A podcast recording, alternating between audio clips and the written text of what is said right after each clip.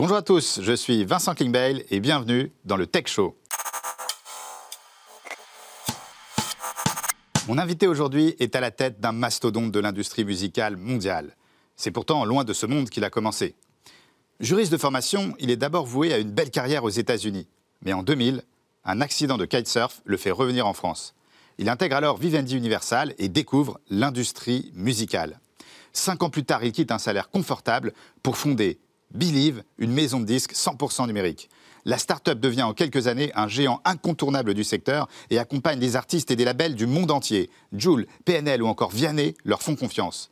17 ans après ses débuts, Believe fait aujourd'hui partie du cercle très fermé des licornes françaises. Nous recevons aujourd'hui son fondateur et directeur général, Denis Ladegaillerie, et notre invité.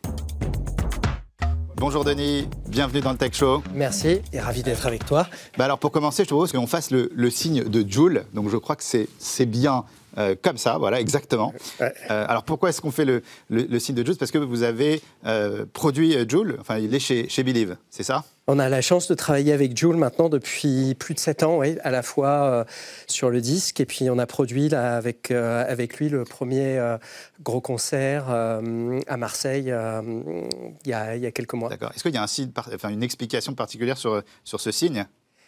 J-U-L. D'accord. Donc c'est Joule comme ça. Exactement. Voilà. Euh, donc on va reparler de Joule tout à l'heure, bien évidemment. Euh, mais avant tout, mais quelle aventure euh, Believe Est-ce que tu pourrais nous, nous pitcher ce qu'est aujourd'hui Believe?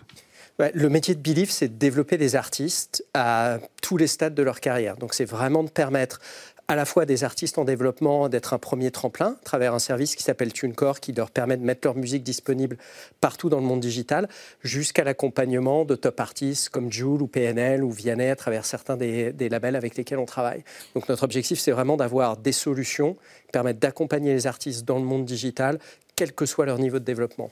Donc alors concrètement, comment ça se passe? Moi, je suis artiste, euh, je me connecte sur Believe et comment ça, ça fonctionne? Alors, si tu es euh, demain, tu décides de changer de métier, de, de commencer à, à, à, jouer du piano ou chanter, on a un service qui s'appelle TuneCore sur lequel tu peux aller, euh, tunecore.fr, dans lequel tu peux déposer ta musique. c'est un système d'abonnement annuel. Tu peux déposer autant de titres que tu veux. Et ça coûte 50 euros par an et on va rendre cette musique disponible sur l'ensemble des services de distribution. Donc euh, tes amis, ta famille, tes premiers fans pourront aller l'écouter euh, euh, de Deezer à Spotify en passant par, par Cobuzz. Et on va te reverser 100% des revenus qui sont générés par, par cette musique. Donc c'est la première étape de l'accompagnement. Et au fur et à mesure où tu vas te développer, là on va mobiliser des équipes de plus en plus significatives pour être capable de t'accompagner en fonction de tes besoins. D'accord. Est-ce que tu peux nous communiquer en quelques chiffres Believe bah, Believe aujourd'hui, c'est euh, 1700 collaborateurs dans le monde, présents dans 50 pays. On accompagne plus d'un million d'artistes aux différents stades de leur développement euh, et euh, on génère un peu plus de 750 millions d'euros de chiffre d'affaires. Euh, la société en croissance rapide, plus de 35% de croissance organique euh, depuis le début de l'année, euh, profitable et génératrice de cash flow. Le rêve, une, licorne rentable, en très forte croissance, t'as su réussir à, à coupler hyper croissance avec rentabilité on est vraiment une histoire de croissance profitable aujourd'hui. Alors, on continue à investir très très fortement parce qu'on a une opportunité qui est encore très très significative avec 35% de croissance annuelle. Tu, on a des opportunités dans l'intégralité des pays, donc euh, on est toujours en fort investissement. Aujourd'hui, l'échelle nous permet de combiner à la fois une poursuite de l'investissement très très forte et une montée progressive en profitabilité. Donc, on, combine les deux. Est-ce que vous avez effectué des levées de fonds? Alors, on a levé très peu d'argent. Euh, C'est-à-dire qu'on a quasiment presque toujours intégralement autofinancé le développement de la société. On a fait une levée de fonds en, tout à fait au début, en 2008, enfin au, au début, au bout de trois ans, qui nous a permis de financer une première acquisition. On en a fait une deuxième en 2014 qui nous a permis de financer l'acquisition de TuneCore. Et puis, euh, plus récemment, avec l'introduction en bourse pour financer des acquisitions futures. Mais notre modèle, ça a toujours été en fait d'opérer la société de manière profitable pour que la croissance organique s'autofinance et et euh, de lever de l'argent pour financer des acquisitions. Alors, des, licornes françaises, il y en a peu. Des licornes françaises rentables, ben, il y en a encore moins. Comment vous avez réussi euh, un tel succès? D'abord, si tu veux, la chose qui, t'aide, c'est quelle est la nature de ton marché la taille de ton marché. Et on a la chance d'être sur un marché, sur un marché de la musique qui s'organise au niveau mondial, qui se digitalise. Donc, on, on, a vraiment joué la transformation du marché de la musique digitale euh, et on a monté en fait le facteur clé de succès, c'est d'être capable d'avoir de combiner trois expertises clés. Une expertise qui est technologique, comment est-ce qu'on utilise la technologie pour construire des solutions qui n'existaient pas dans le marché. Vous avez des technologies propriétaires? On a toutes nos technos sont propriétaires. Donc en fait, quand on si demain tu as sur TuneCore, quand on distribue ta musique, euh, on a développé l'ensemble des interfaces, des systèmes qui nous permettent de la distribuer, de payer des royautés. Mmh. On développe de, traquer aussi euh, le nombre d'écoutes sur toutes les plateformes. Exactement. Tous les jours, tu pourras venir sur l'interface et tu verras combien de personnes ont écouté, euh, leur sexe, leur âge, ou etc. Donc tout ce traitement de data qui est très précieux pour nous parce qu'il nous permet de guider et d'accompagner le développement des artistes. Euh, donc la techno, c'est un élément clé.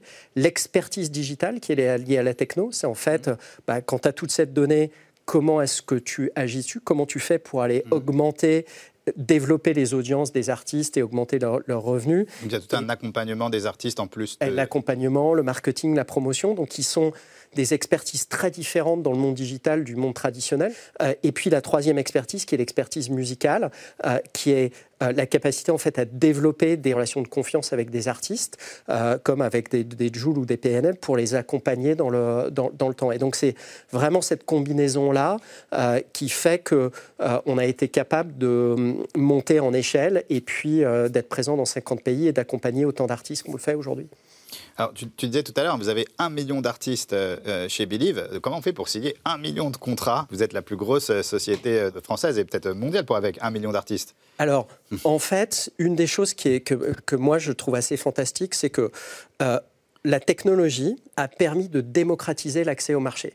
Produire des CD, ça coûte très cher. Donc en fait, la plupart des artistes en développement n'avaient jamais leur CD disponible euh, sur les différents points de vente. Dans le monde digital, tu peux être un artiste en développement et ta musique sera présente partout. Elle sera présente sur tous les services, partout à travers le monde. Donc ça, ça crée des opportunités extrêmement fortes et ce qui fait que dans tous les pays, on regarde tous les chiffres de streaming tous les jours, on regarde, on regarde quels sont les artistes qui se développent le plus rapidement possible. Mm. Et quand on voit qu'un euh, accompagnement additionnel leur permettrait d'aller plus loin, euh, on les contacte. vous êtes très data-driven. Quand vous euh, observez qu'un artiste a des bonnes stats chez Believe, ben derrière, vous, vous proposez de, l'accompagner pour faire passer à l'étape 2. Tu vois, et, tu développes progressivement. Si je prends un artiste comme Jules, par exemple, qui est Jules, ce qu'il faut bien voir, c'est que ce que peu de gens ont en tête, c'est c'est le plus gros vendeur de hip-hop en France de tous les temps. C'est sur la décennie qui vient de s'écouler, c'est le deuxième plus gros vendeur après Johnny Hallyday. Euh, et c'est le plus gros vendeur digital. Et donc c'est un artiste extrêmement populaire. On a renégocié cinq fois avec lui des contrats différents, à chaque fois pour l'accompagner de manière plus approfondie, mm. euh, jusqu'à euh, l'accompagner sur, sur ses tournées, sur le merchandising, les t-shirts, les baskets, de manière à, à pouvoir approfondir ce type de service. Donc les relations se développent vraiment progressivement dans le temps. C'est très rare que tu aies des artistes qui passent de je suis complètement inconnu à je deviens une top star en espace de six mois. Ça n'existe pas. C'est vraiment tout un travail de développement où on mobilise progressivement des expertises de plus en plus importantes. Alors aujourd'hui, Billy va 17 ans. Euh, quel a été pour toi le moment le plus difficile de l'aventure? Le début, en fait. C'est le début parce que, pour te donner une idée, tu on a commencé à travailler en fin décembre 2004, début euh, janvier 2005. Et en fait, là, tu réfléchis à ton modèle, comment est structurée l'industrie du disque, comment va se faire la transformation digitale? Et puis, tu te dis, bon, bah, là, je pense qu'il y a une place ici. Nous, on s'était dit, tiens, je pense que le digital va permettre de démocratiser cet accès, donc on va pouvoir offrir euh, une solution à plus d'artistes. Donc, tu commences à réfléchir, quel type de contrat je vais mettre en place, comment je vais signer les artistes, comment je vais les accompagner. Il y a une image que j'avais vue dans un livre de management que j'aime bien, qui est euh, l'image du hamster dans sa roue, euh, où en fait le nombre d'efforts qu'il faut faire pour mettre la roue en marche sont extrêmement significatives avant qu'elle qu'elle génère de l'inertie, qu'elle se mette à tourner. Et je trouve que quand tu montes une boîte, c'est la même chose. C'est-à-dire que, tu vois, notre premier bureau, c'était dans mon appartement rue Lafayette. euh, donc, Vous avez commencé dans la cuisine. Certains commencent dans un garage, toi, c'était euh, dans la cuisine, dans le salon. Et, et, donc, du coup, quand tu es trois, bah, tu fais très peu de choses. Et euh, donc, ta capacité à bouger est relativement lente. Et en fait, ce que tu vois, c'est, tu vois, on a généré notre premier chiffre d'affaires en juin 2005 et c'était 30 euros. Mmh. Et puis après. combien de temps pour faire 30 euh, euros? Ah, tu, bah, tu vois, six mois. Six mois pour faire 30 euros. Et après la première année, vous aviez fait combien? Tu passes à 1500, 2000. Et la première année, on avait fait 100, un peu plus de 100 000 euros, si tu veux, 100 000, 300 000, etc. Donc, ça met beaucoup de temps. Et en fait, tu te dis, les deux, trois premières années, tu te dis, waouh, j'ai investi tout ce temps-là. Hmm. Et euh, le marché se développe, mais il se développe quand même à une vitesse hmm. qui est relativement lente. Donc, est-ce que j'ai un modèle ou pas? Donc, tu as une incertitude qui est relativement forte. Ça, c'était un point, euh, un point très fort. L'autre élément difficile, je dirais, introduction en bourse, c'est un élément euh, extrêmement mm. difficile pour des raisons différentes liées à, liées à l'incertitude. Euh, mais ouais, je dirais c'était ça les, moments difficiles. C'est vous, parce que là, tu as parlé de l'introduction en bourse, on aurait pu penser que c'était un des plus beaux moments, et en fait, tu nous dis que c'était un des moments les plus difficiles. Alors, en fait, je dirais que ouais, l'introduction en bourse, c'est un des moments les plus difficiles parce que en fait, elle correspond à un plan de développement. En fait, tu dis, je veux aller, nous, dans notre cas, c'était, on veut aller lever 300 millions pour aller faire un certain nombre d'acquisitions et se développer. Et, et, on avait déjà identifié un certain nombre de cibles. Et donc, tu te dis, euh, si j'arrive pas à faire ce que je veux, si j'arrive pas à faire mon introduction en bourse parce que les marchés sont pas ouverts, je vais pas pouvoir faire exactement ce que je veux. Il faudra que j'aille faire autre chose. Mmh. Euh, et ça crée de l'incertitude très forte. Euh, donc là, euh, tu nous as dit tout à l'heure, hein, c'est 700 millions d'euros de chiffre d'affaires présents dans plus de, 50 pays. Et, tu nous as dit que ce n'était que le début. Donc euh, jusqu'où est-ce que vous voulez aller, Billy Quelles sont tes, ambitions?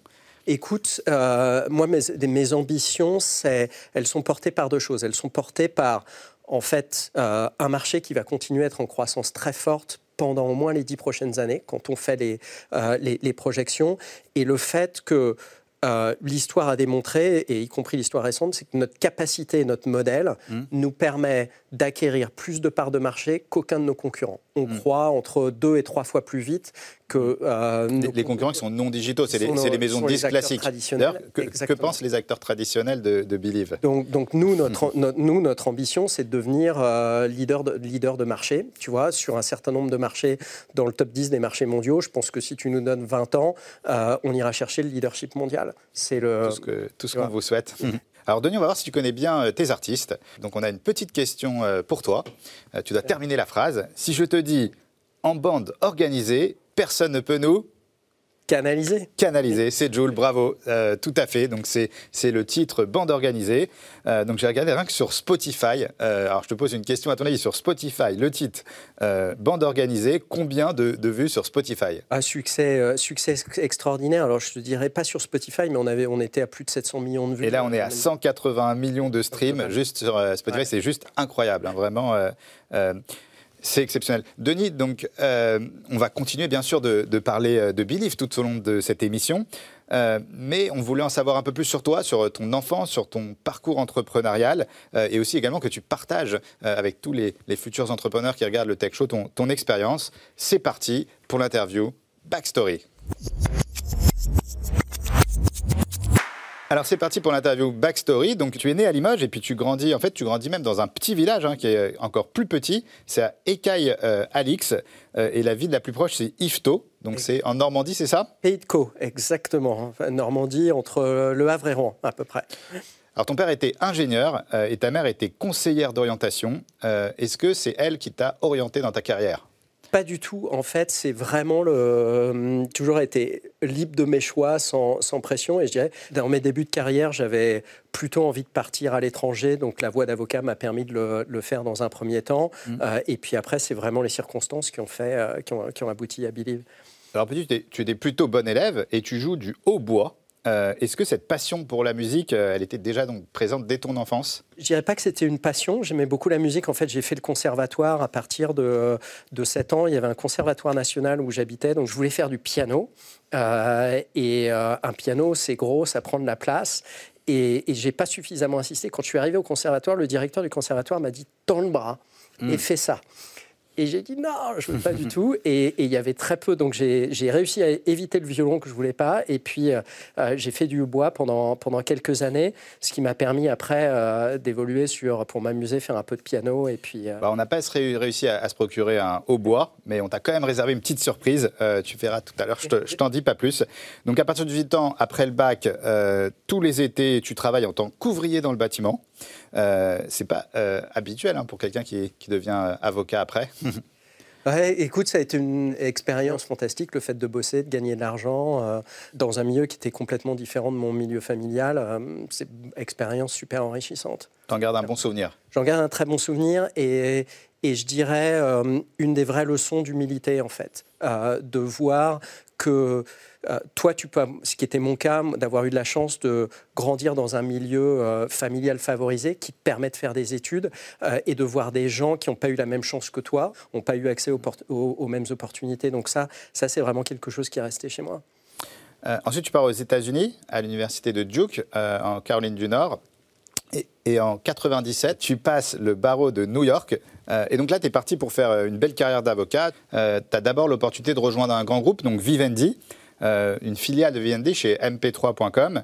Euh, et c'est là, en fait, que tu vas découvrir le web, mais aussi euh, l'industrie musicale. Ouais, c'est là, là, que j'ai fait mon, mon éducation. Il faut se rappeler qu'en 99-2000, du, du, classement des, des, groupes les plus puissants dans le, dans le digital, mmh. numéro un, c'était Microsoft avec MSN, mmh. numéro 2, mmh. c'était Yahoo, et puis numéro 3, c'était Vivendi puisque mm. Vivendi avait acheté mp3.com. Microsoft, ils sont restés dans le top quand même encore. Hein. Euh, voilà. Et donc, c'était. Euh, Vivendi avait énormément investi. Donc, c'était une expérience absolument euh, incroyable qui m'a permis d'aller voir un ensemble de business models dans la musique, dans le jeu vidéo, les premières expériences de VOD. Mm. donc, vraiment de m'éduquer sur le, sur, sur, sur, le sujet. La très grande chance et le très grand apport de Vivendi, pour moi, ça a été deux choses. Ça a été dans cet environnement incroyable, en fait, au tout début de l'adoption du web, de voir quels étaient les secteurs sur lesquels euh, le digital ou la transformation digitale apportait vraiment une valeur différente mmh. euh, aux consommateurs euh, et puis d'avoir une vraie compréhension des modèles et de ce qui pouvait mmh. fonctionner. Pas mais, tu as quand même décidé de quitter le métier d'avocat pour rejoindre déjà cette industrie. C'était déjà un premier risque quand même. Ouais, mais et en fait on m'a posé la question pas mal à l'époque, mais je dirais mmh. ça c'est plus un truc, c'est plus une manière de réfléchir franco-française. Les gens m'ont dit, mais tu mm. t'as fait des études de droit, euh, mm. t'as payé cher pour avoir euh, mm. euh, ton diplôme, et puis t'es avocat international, pourquoi tu continues pas? Et ma vision, c'était, mais en fait, moi, je suis pas je suis pas quelqu'un de technicien au cœur. Être avocat, c'est un métier de, c'est un métier de technicien. et donc, pour moi, c'était vraiment dès le début une passerelle vers autre, mm. euh, vers, vers, autre chose. Et en fait, tout l'apprentissage que j'ai eu comme avocat, que j'ai eu chez, chez Vivendi, c'est autant de choses qui m'ont nourri quand, euh, quand j'ai commencé l'aventure entrepreneuriale. En 2004, tu hésites euh, entre la France et les États-Unis, mais tu es victime d'un accident, un accident de, de, kitesurf. Je pense que ça doit être un, un souvenir douloureux. mais en même temps, ça a été aussi un, un coup de pouce du destin. c'est ce qui t'a fait revenir en France. que tu, tu veux nous parler de, de, cet épisode? Ouais, en fait, j'hésitais beaucoup à, l'époque parce que je commençais à me poser la question est-ce que je vis aux États-Unis ou est-ce que je rentre en Europe? Euh, Et j'avais plutôt envie de rentrer en Europe. Et en fait, comme tu dis, j'ai un, un accident de kitesurf. Et c'était, c'était assez brutal parce que euh, j'ai une, euh, une hernie cervicale, j'ai failli rester tétraplégique.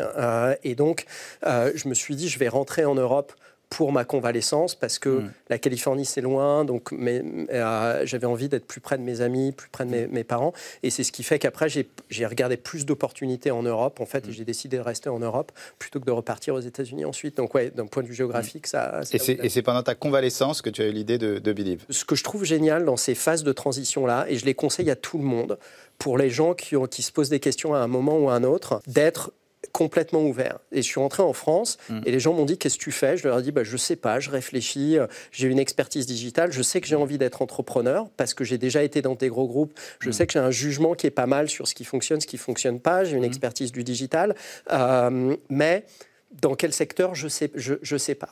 Et en fait, quand tu fais ça, tu as énormément d'opportunités. C'est très intéressant parce que parfois, tu as, des, des, salariés qui veulent devenir euh, entrepreneurs et ils se disent, moi, je reste salarié et quand j'ai la bonne idée, la bonne équipe, tout ça, je quitte pour me lancer. Et toi, là, ce que tu dis, c'est qu'on peut peut-être euh, quitter, se dire, bah, je me laisse six mois pour réfléchir, trouver le projet qui me correspond le mieux, et ensuite on se lance, c'est ça? Exactement. Et tu, et tu, vois, et ça, c'est une vraie conviction. J'avais eu le réflexe, en fait, j'avais un, de mes amis euh, dont je parlais à New York, qui a fait exactement ça, qui était chez Goldman Sachs. Il a quitté son job sans rien. Sans rien. Euh, et il avait encore des dettes d'étudiants à l'époque, même s'il mm. gagnait bien sa vie, tu vois.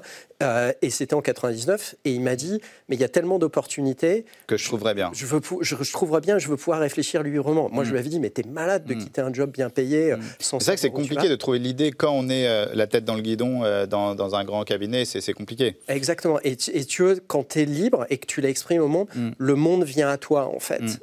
Et, et oui, et je pense que c'est tu as, un risque, mm. mais, c'est une vraie manière de, de, bien réfléchir à, bien poser ce que tu veux faire après, en fait. Alors, tu décides de, t'associer avec euh, l'ex-chef euh, de projet de Sony Music France, donc Arnaud euh, Charamonti, qui connaît la musique, lui, côté production, et Nicolas Laclias, qui, lui, s'occupe plus de la partie artistique. et donc, ces moments étaient difficiles, car à l'époque, tu ne savais même pas ce qu'était que créer une boîte, et donc tu as dû apprendre euh, sur le terrain alors, en fait, tu as, deux choses. Moi, ce qui a été les, deux, quelques expériences intéressantes, c'est la première, en fait, quand tu réfléchis à la manière dont tu crées une boîte, la capacité à le faire à deux ou trois, en fait, ton, enrichissement est beaucoup plus fort. Euh, dans, le cas de, dans le cas des discussions avec Arnaud, moi, j'avais, quand je suis sorti de Vivendi, mm. euh, je connaissais extrêmement bien tous les modèles qui fonctionnaient dans le monde digital parce que on avait travaillé sur les premières expériences de téléchargement, les premiers services de streaming, etc. Donc ça, je connaissais très bien. En revanche, comment tu développes un artiste, tu le fais passer en studio, tu l'enregistres, les coûts, comment tu le développes, j'avais pas la moindre idée. Mm. Et en fait, Arnaud, lui, connaissait ça euh, et connaissait pas le digital. Donc on a eu des échanges. Où en fait, il faut trouver des associés complémentaires. Exactement, il faut trouver des associés complémentaires. Et lui, il me disait non, mais il faut faire ça, euh, il faut utiliser le digital pour ça. Et je lui disais non, non, non, mais pas, du tout, ça marche pas. Hmm. Euh, et moi, je lui disais mais pourquoi est-ce qu'on fait pas ça? Il me disait non, mais tu connais rien au développement hmm. d'artiste, etc. et c'est comme ça que tu poses. Et, je dirais l'autre chose à avoir en tête. moi, quand j'ai fait l'étape pour devenir entrepreneur, c'est en fait tu redécouvres un, métier. C'est-à-dire que moi, j'avais été avocat international. Quand j'étais chez Vivendi, j'étais directeur financier, stratégique et financier du groupe.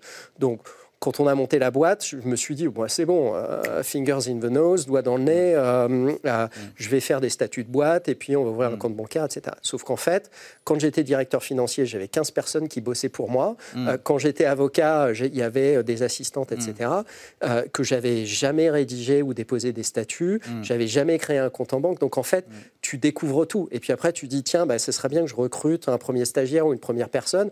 Où est-ce que je pose des annonces? Comment je fais? Ah tu dois tout faire. Tu, donc, tu, euh, tu, tu, tu, dois changer les ampoules. Tu dois changer les ampoules quand tu relances euh, Tu sors la poubelle. Euh, au, début des, années 2000, c'est le début du piratage informatique. On va buter ton CD On va buter ton CD Ton CD Ton CD On va buter ton CD Est-ce que c'est là que ça te donne l'idée de Believe alors, à l'époque, en fait, si tu veux, moi, ce qui m'a. Alors, je dirais à, l'opposé. Ce qui m'a donné l'idée à l'époque, c'est que moi, j'avais acheté très tôt les premiers lecteurs de MP3, les trucs dans lesquels tu mettais une cinquantaine de chansons mm. et puis ils étaient pleins. Mm. Euh, avant les sorties de l'iPod, c'était Arcos à l'époque, mm. euh, Sony qui faisait euh, quelques lecteurs. Et je m'étais dit, waouh, c'est quand même génial de passer du lecteur de CD baladeur qui sautait quand tu voulais faire ton jogging avec à ça. Et je m'étais dit, ça m'est immédiatement, en fait, l'amélioration de l'expérience consommateur est géniale. Donc en fait, ça va se développer et c'est là, et c'est là où sera l'avenir. Donc en fait, la consommation sera digitale. J'avais assez peu de doutes.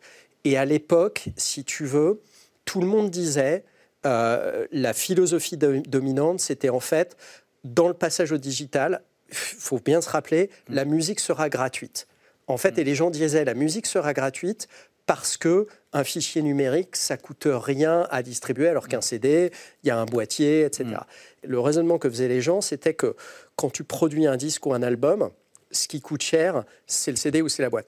Mm. La réalité, mm. dans le monde de la musique, c'est que ce qui coûte cher, c'est de faire passer un artiste en studio, de produire la musique elle-même. Mmh. Euh, et ce qui coûte encore plus cher, c'est de le développer. Tous les moyens qu'il faut mettre en œuvre en marketing, en promotion, etc. Et donc mon raisonnement à l'époque, ça a été de, toujours été de dire, non mais en fait la musique ne sera pas gratuite parce que euh, pour développer des artistes, il faut mettre des moyens significatifs. Et en fait, mmh. le piratage, il nous montre quoi? Il nous montre que les gens, ils consomment plus de musique qu'ils n'en ont jamais consommé Certes, ils ne payent pas. Et surtout, on a accès à, tout. Tu as accès à tout, mais ça veut dire qu'ils ont un besoin et qu'ils le veulent comme ça. Donc il faudra forcément qu'à un moment, il y ait une monétisation pour qu'on puisse rémunérer les artistes, rémunérer tout le processus euh, de création et d'accompagnement des artistes. Mmh. Donc c'était vraiment le. Mais à l'époque, on était dans un système où tout le monde disait euh, la musique deviendra gratuite. Et donc, mmh.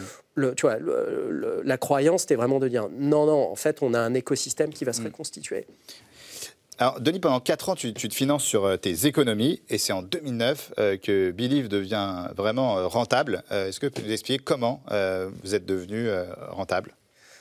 En fait, avec un, début, de, début de montée en, échelle et puis euh, toute la partie début de développement en fait pendant les euh, entre 2000, fin 2004 début 2005 et puis 2007 euh, euh, on n'avait pas levé d'argent. Donc en fait tu finances. Donc quand tu finances tu fais extrêmement attention à tes à tes coûts. Mmh. tu avais investi l'argent que tu avais gagné quand tu étais avocat l'argent que j'avais gagné quand j'étais avocat. J'ai pas pris de salaire pendant trois ans pour pouvoir financer le développement.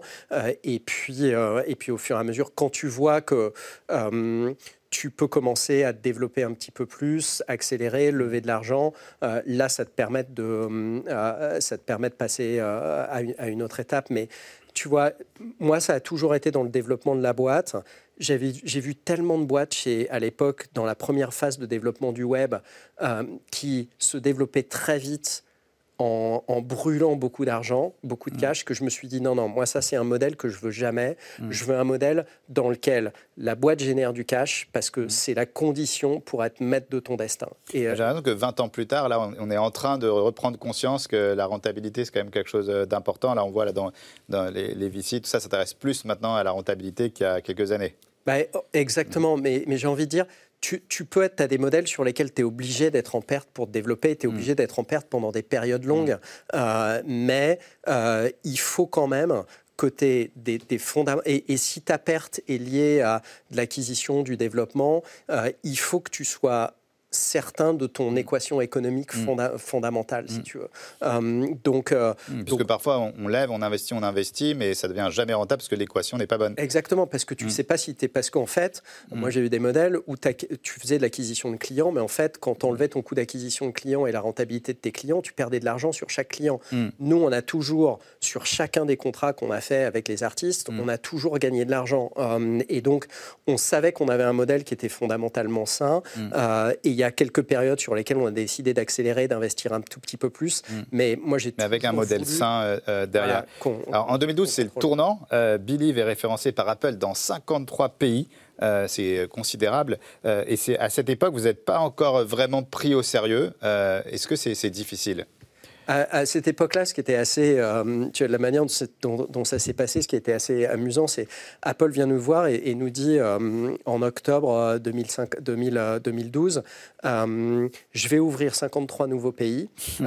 et en fait, je vais référencer trois sociétés pour m'accompagner dans ces 53 nouveaux pays parce mmh. que je veux pas signer d'artistes ou de labels locaux. Mmh. Donc est-ce que vous êtes capable de m'accompagner? Euh, Débrouillez-vous, mettez des gens dans les pays pour être capable de m'accompagner. Et donc ça a été euh, pendant et, euh, on lance en décembre. Hmm. Donc en fait ça a été trois mois de folie pour aller recruter mm. des gens euh, dans les différents pays. Euh, et, on a recruté des gens qui maintenant sont notre patron de région sur l'Asie, mm. euh, Sylvain Delange ou Victoria mm. Sinaskaya sur, sur l'Europe de l'Est, pour être capable de développer le business dans, dans, ces activités-là. Et ça a été un vrai. Est-ce que tu aurais pu imaginer en 2004 qu'en 2022, vous feriez 700 millions de chiffre d'affaires, 1800 personnes? Est-ce que tu aurais pu imaginer ça?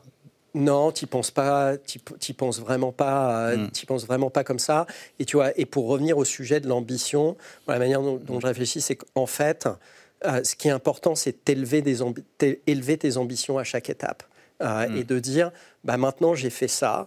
Euh, où est-ce mm. que je peux aller Et tu vois, et une discussion, là, en ce moment, on est dans, dans nos préparations de budget. Mm. Euh, quand je vais voir les, patrons de pays, tu vois, il y a beaucoup de pays aujourd'hui sur lesquels on est euh, troisième sur le marché ou deuxième sur le marché, avec mm. des parts de marché significatives. Et la question que je leur pose, c'est, OK, quand est-ce que tu seras numéro un sur ton marché?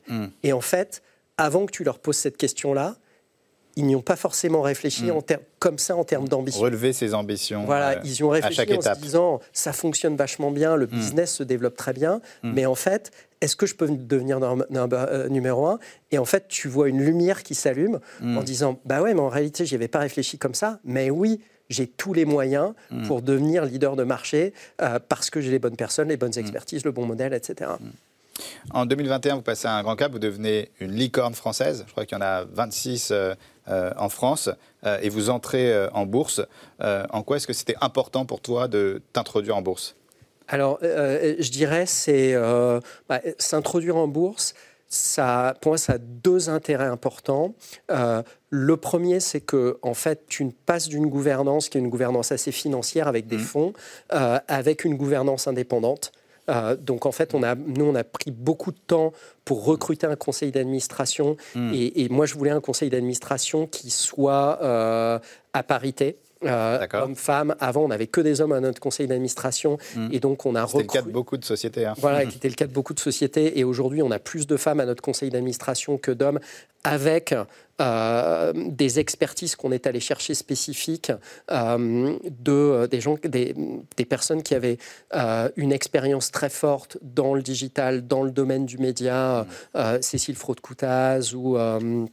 Orla Nounan, Cécile qui était chez YouTube, euh, mm. euh, Orla qui était chez Adevinta, donc des gens qui avaient vraiment des, mm. expériences euh, et, et d'autres. Donc ça, ça change vraiment ta, dynamique de board parce que euh, tu as une qualité d'accompagnement qui est, plus forte. Et puis, je dirais la deuxième chose, c'est que l'introduction en bourse, c'est un accélérateur de structuration. Mm. Euh, tu es obligé de te poser des questions profondément mm. sur, ton modèle et ça accélère l'intégralité de, de, tes, euh, de tes processus. Alors, Denis, on a préparé l'interview confession. C'est parti pour l'interview confession. Alors Denis, dans cette interview, tu vas devoir te livrer comme jamais, euh, et on compte sur toi euh, pour parler euh, avec ton cœur. alors on est sympa au Tech Show, donc tu as le droit à deux jokers. Denis, est-ce que tu es prêt? Je suis prêt. La chose qui te fait lever chaque matin j'ai une épouse, des enfants merveilleux, j'adore ce que je fais au boulot, donc aucun problème à me lever le matin. Ta plus grande addiction? Euh, j'ai pas de j'ai pas d'addiction euh, je dirais euh, euh kitesurf c'est peut-être workaholic c'est une addiction au travail non non non raisonnable j'arrive à équilibrer. L'autre métier que tu aurais adoré faire sachant que tu as fait déjà pas mal de métiers. Écoute j'ai fait un test, il y, a, quelques années, je me suis amusé, j'ai fait un test MTBI, euh, tu sais, ou test de compétences mm. euh, par curiosité en ligne. Et en fait, ce qui est ressorti, c'est vous devriez être entrepreneur dans la musique. Ah ouais, il n'y a pas d'autre métier que tu aurais préféré faire. Là où, euh, là où je pense que je devrais être. Est-ce que tu penses que dans la tech, on peut devenir le roi du monde? Je pense que il faut toujours rester humble sur, euh, sur ce que tu fais et avoir la bonne vision de ce, que tu, euh, de ce que tu contribues. Je pense que nous, on a la capacité à, être, euh, à avoir du leadership sur notre marché. Donc, dans notre mission d'accompagner les artistes, oui, on veut avoir des ambitions très élevées et, c'est déjà suffisant. Le plus important pour toi, c'est la famille ou le travail? Je dirais la famille, évidemment. aucun, aucun doute là-dessus. Si tu devais changer, échanger ta vie avec quelqu'un, ce serait qui? Denis Ladegaillerie tu, ta vie te convient parfaitement. Oui, tu vois, je suis vraiment très très heureux d'un bon équilibre. Quel est l'entrepreneur euh, qui t'a le plus inspiré dans ta carrière? Je pense que la capacité d'un Steve Jobs à euh, euh, développer l'innovation est absolument remarquable. je trouve, pour rester chez Apple, la manière, tu vois, un des mantras de, de Tim Cook notamment, qui, est, euh, qui dit euh, Moi, la manière dont je réfléchis, c'est people, stratégie, exécution dans cet ordre. Je pense que c'est quelque chose de tout à fait juste.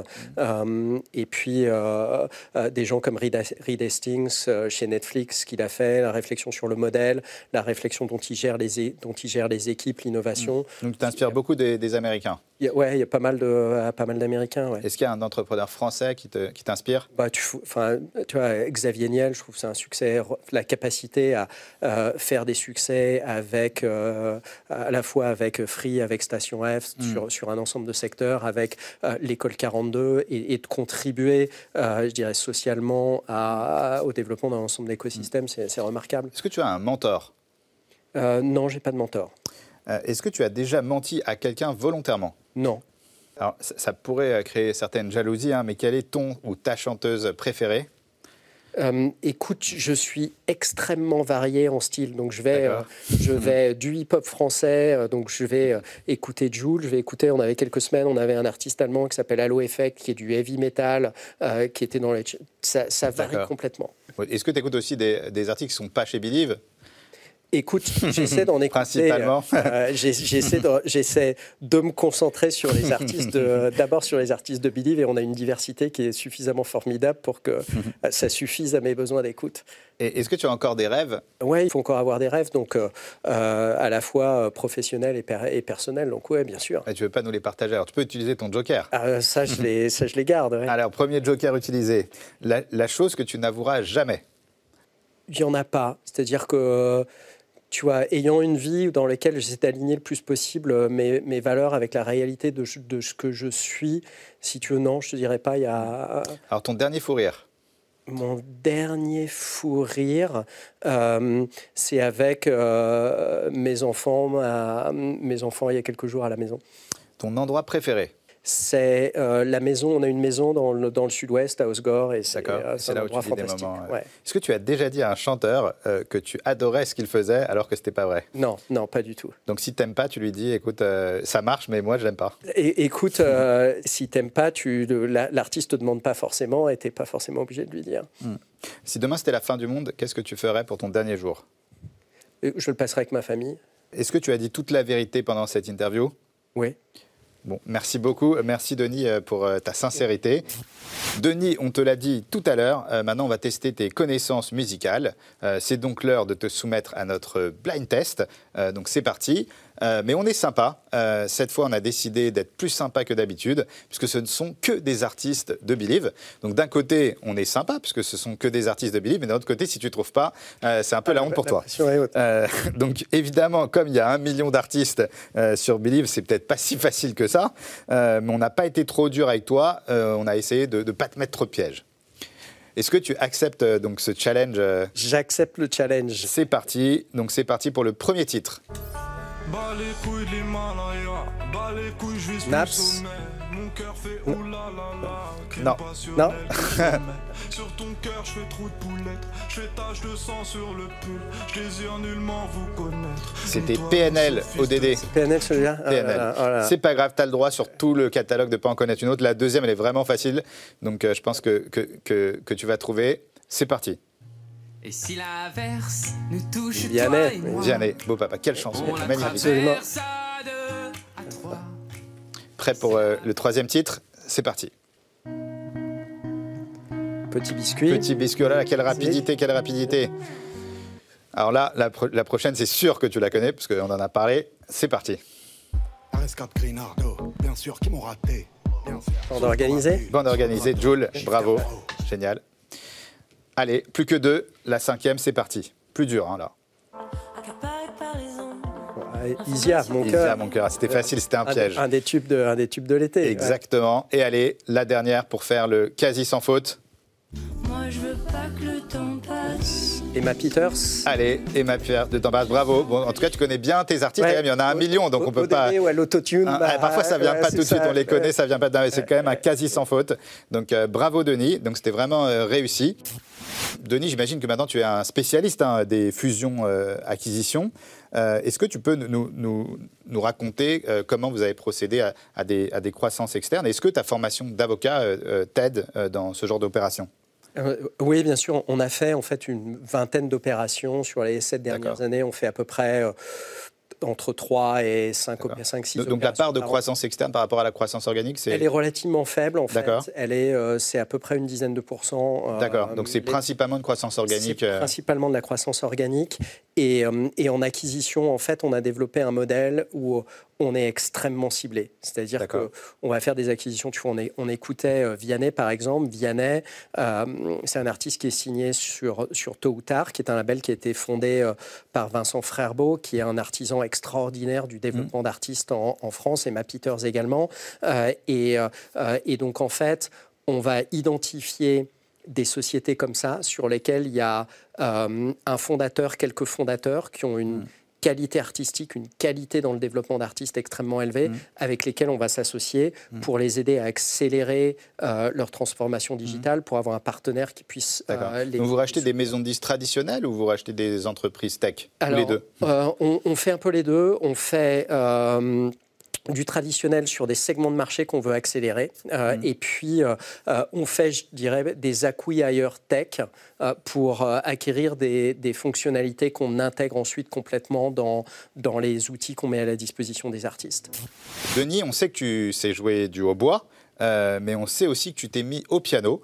Euh, et donc, euh, il n'y a pas longtemps, tu t'es mis au piano, c'est bien ça? Ouais, il n'y a pas très très longtemps. Il y a, combien de temps? Je ne suis pas encore un expert du piano. Écoute, je me suis, j'en avais fait un petit peu et je m'y suis remis il y a deux ans à peu près. Eh bien, c'est parti pour le défi de l'invité. Et donc le défi, il est simple, tu es quand même le patron de Believe, donc euh, quelqu'un d'important dans l'industrie euh, musicale. Et donc euh, le défi, c'est de nous jouer quelque chose. Et à l'issue de ça, ben, on pourra demander en commentaire à tous les internautes de savoir s'ils te produiraient ou pas. Juste en, introduction, pour, pour, pour, bien mettre le contexte, c'est j'ai aucune euh, velléité à être produit si tu on ne sait jamais, mais euh, comme tu l'as dit, parfois on diffuse sur, euh, sur, sur Believe et puis après, on ne sait pas ce qui peut arriver. Donc on, a des gens qui, tu vois, on a, des directeurs artistiques qui font le métier très bien, voilà. les artistes. Donc moi, c'est pour mon plaisir, tu vois. ok, alors. Écoute, c'est parti. J'ai une petite impro sur un des premiers morceaux que j'avais joué, sur lesquels j'ai appris le piano il y a très longtemps. Donc, juste, tu vois, quelques notes. Ça va peut-être vous dire quelque chose.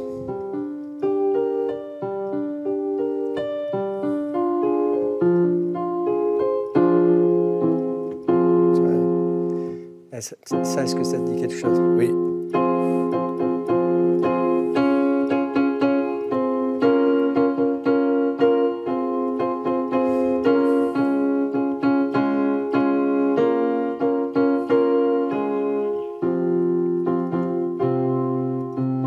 Je te survivrai? C'était non, c'était Don't Leave Me Now de Supertramp. Ah, ah Supertramp.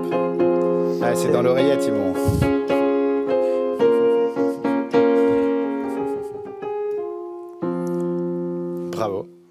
bravo, bravo. Exceptionnel. Euh, bon, bah, tu as relevé euh, le défi de l'invité. Moi, je te dis, je pense, je suis pas certain que je t'aurais produit, mais en tout cas, c'était sympa. Moi, je suis certain que je ne m'aurais pas produit. Toi-même, tu ne serais pas produit, mais en tout cas, c'était. Euh, merci beaucoup. C'est pour hein. ça que je suis mieux au service des artistes. Merci beaucoup. Non, mais c'est bien quand même de temps en temps de montrer que toi aussi, tu, tu sais jouer. En tout cas, merci beaucoup à Denis de t'être prêté au jeu. Denis, j'ai une mauvaise nouvelle à t'annoncer. Euh, c'est bientôt la fin de ton tech show. Euh, c'est le moment de se quitter et on finit toujours par une interview en partant d'eux. C'est parti pour l'interview en partant d'eux. Denis, qu'est-ce que tu te dis en partant de chez une start-up dans laquelle tu vas investir? Je n'investis pas dans des start-up, je concentre 100% de mon temps sur Believe. Qu'est-ce que tu te dis en partant du travail? J'ai passé une super journée, en général. Qu'est-ce que tu te dis quand tu es parti de chez Apple? Toujours impressionné par euh, la capacité opérationnelle et d'exécution de, cette boîte. En partant de chez Vivendi Vincent Bolloré est un deal maker euh, assez extraordinaire. En partant en vacances En partant en vacances, est-ce qu'il y aura du vent? Et tu arrives à déconnecter quand même quand tu pars en vacances? Ah, ça c'est Ça dépend, tu sais, ça dépend des années. Il y a des années où tu arrives à déconnecter, puis il y a des années, il y a une opération, il y a autre chose. En partant d'un super concert d'un de tes artistes. Euh, Qu'est-ce que je fais un métier génial? En partant d'un concert nul d'un de tes artistes. Je vais pas énormément au concert, je suis assez sélectif, donc euh, je n'ai pas d'expérience de concert nul. En partant de chez Emmanuel Macron. Quel est euh, le, succès de réalignement, notamment sur la French Tech, euh, toutes les initiatives qui ont été prises, euh, bravo. En partant de chez un concurrent. Qu'est-ce qu'on est bien positionné pour prendre de la part de marché. En partant de chez ton meilleur employé. Qu'est-ce que c'est fabuleux de voir euh, des, des, collaborateurs se développer. En partant de chez toi. Qu'est-ce que j'ai des enfants et une épouse merveilleuse. En partant d'un deal réussi en général, c'est un travail d'équipe. Donc, euh, donc euh, c'est euh, la, capacité de construire des choses ensemble. Qu'est-ce que tu dis en partant de la France? En partant de la France, c'est quel bon endroit dans lequel être entrepreneur? En partant de chez celui qui t'a mis des bâtons dans les roues En général, je ne vais pas le voir. D'accord. Et enfin, dernière question euh, de ton tech show. Qu'est-ce que tu te dis en partant de cette émission Quand est-ce que je pourrais revenir avec bah, grand avec plaisir tu, reviens quand tu veux. Alors Denis, vraiment, moi j'ai passé un super moment. Merci beaucoup euh, d'avoir accepté euh, notre invitation. On a été vraiment ravis de te recevoir au Tech Show. merci beaucoup à notre partenaire Forbes. Merci à notre partenaire Excelmance. Merci à toutes les personnes qui ont travaillé sur le Tech Show. Bien sûr, toutes les équipes de Serge Calfon, Magneto Serge. Merci à Vanessa Merited European Digital Group, à Solal Dahan de Blue Lemon, bien sûr à John Demayo, à Valérie Texero, ainsi que toutes euh, les équipes euh, qui ont pu travailler sur ce Tech Show. Et d'ici là, d'ici le mois prochain, d'ici le prochain Tech Show, restez connectés.